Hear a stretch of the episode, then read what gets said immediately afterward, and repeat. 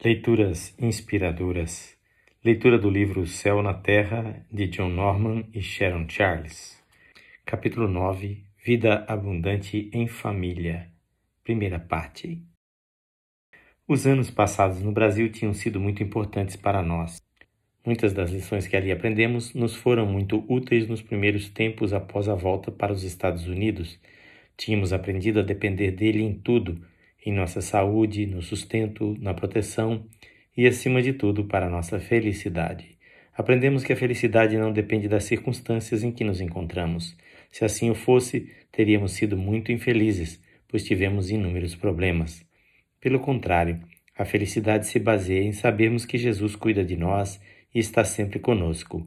A Bíblia diz que quando passares pelas águas, eu serei contigo. Isaías 43, 2 e aprendemos a dar graças e agradecer a Deus em todas as circunstâncias, mesmo nas maiores dificuldades.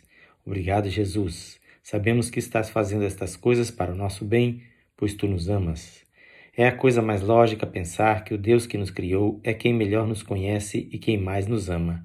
Ele sabe quais são as situações que servirão para fortalecer nossa fé e amadurecer nosso relacionamento com Ele. E sabe de uma coisa? Ele nunca permitiu que passássemos por problemas que estivessem acima de nossas forças. 1 Coríntios 10, 13. Isso é uma promessa dele.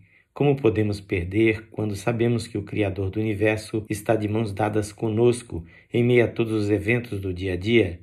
A maior felicidade que podíamos ter era, e ainda é, saber que Jesus nos ama. E nos anos que passamos no Brasil, a Beth e eu não apenas nos aproximamos mais de Deus, mas também um do outro. Nos últimos anos que passamos na fazenda com os filhos longe de casa, tínhamos mais oportunidade de estar os dois a sós. Aprendemos a falar um ao outro de nossas esperanças, sentimentos e frustrações pessoais, e tivemos de enfrentar tentações como qualquer outro casal.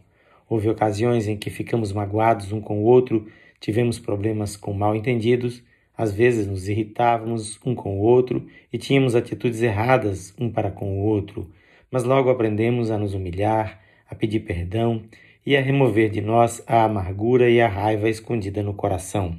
Quanto mais eu aprendia a conhecer a Betty, mais me convencia de que Deus me dera esposa que se ajustava perfeitamente à minha maneira de ser. Quando eu voltava para casa cansado e tenso, após o pesado trabalho na fazenda, lá estava ela a me esperar com um sorriso, uma risada, um abraço e uma comida saborosa à mesa. E sempre que nossa rotina era interrompida subitamente por um problema sério na vida de algum brasileiro, ela estava pronta a ajudar, muitas vezes em cima da hora. E quantas vezes eu estive a ponto de contemporizar e aceitar alguma coisa que não era de primeira, mas ela me desafiava a exercitar a fé e crer que Deus nos daria o melhor. Ela era sempre radiante e entusiasta, e sempre adicionava alegria e emoção à minha vida já que eu normalmente sou um sujeito mais frio. Os gêmeos tinham comprado carros usados e às vezes Betty usava o de Marvin para fazer alguns serviços rápidos, já que quando eu ia para o trabalho, ela ficava sem condução. Certo dia, o Marvin lhe falou: Mãe, não saia com meu carro mais não, pois ele não está funcionando bem. Qualquer hora pode deixá-la na estrada. Então ela parou de utilizá-lo. Mas um dia ela estava precisando muito sair de carro Resolveu que iria confiar em Deus que o carro funcionaria bem. Foi ao quarto do rapaz procurar a chave. Não a encontrando, dirigiu-se à minha escrivaninha, onde eu guardava várias chaves numa gaveta. Pegou uma delas e foi apressadamente experimentá-la. Ligou a ignição e nada. Então ela murmurou: Obrigado, senhor, e tentou de novo. Desta vez o motor pegou e lá se foi ela. Quando o filho voltou para casa, ela estava na cozinha preparando o jantar. Então disse: Ah, Marvin, saí com seu carro hoje. Não, mamãe, não saiu não. Mas não se preocupe, ela disse. Não houve nenhum problema. Ele funcionou muito bem e eu cheguei bem em casa. Mas, mamãe, a senhora não pode ter saído com meu carro. Ele só tem uma chave e ela estava comigo no bolso do blusão na escola.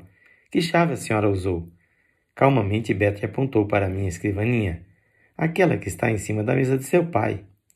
Marvin pegou a chave, olhou-a bem com uma ruga de interrogação na testa quando voltei do trabalho, ele veio falar comigo assim que entrei. Papai, que chave é esta? indagou, erguendo-a para que eu a visse claramente. Com um olhar rápido, identifiquei-a logo. Ora, é a chave da nossa caixa postal no Brasil.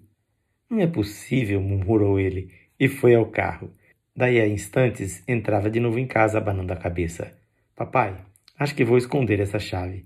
Mamãe é capaz de sair com meu carro toda hora que quiser com essa chave. Dei um sorriso e uma batidinha no ombro dele. Pode desistir, Marvin, disse. Quando sua mãe precisa sair de carro, ela pegará qualquer chave. Na leitura de amanhã, teremos a segunda parte deste capítulo. Quem faz esta leitura é seu amigo, pastor Edson Grando. Que o Senhor Jesus abençoe com graça e paz o seu coração.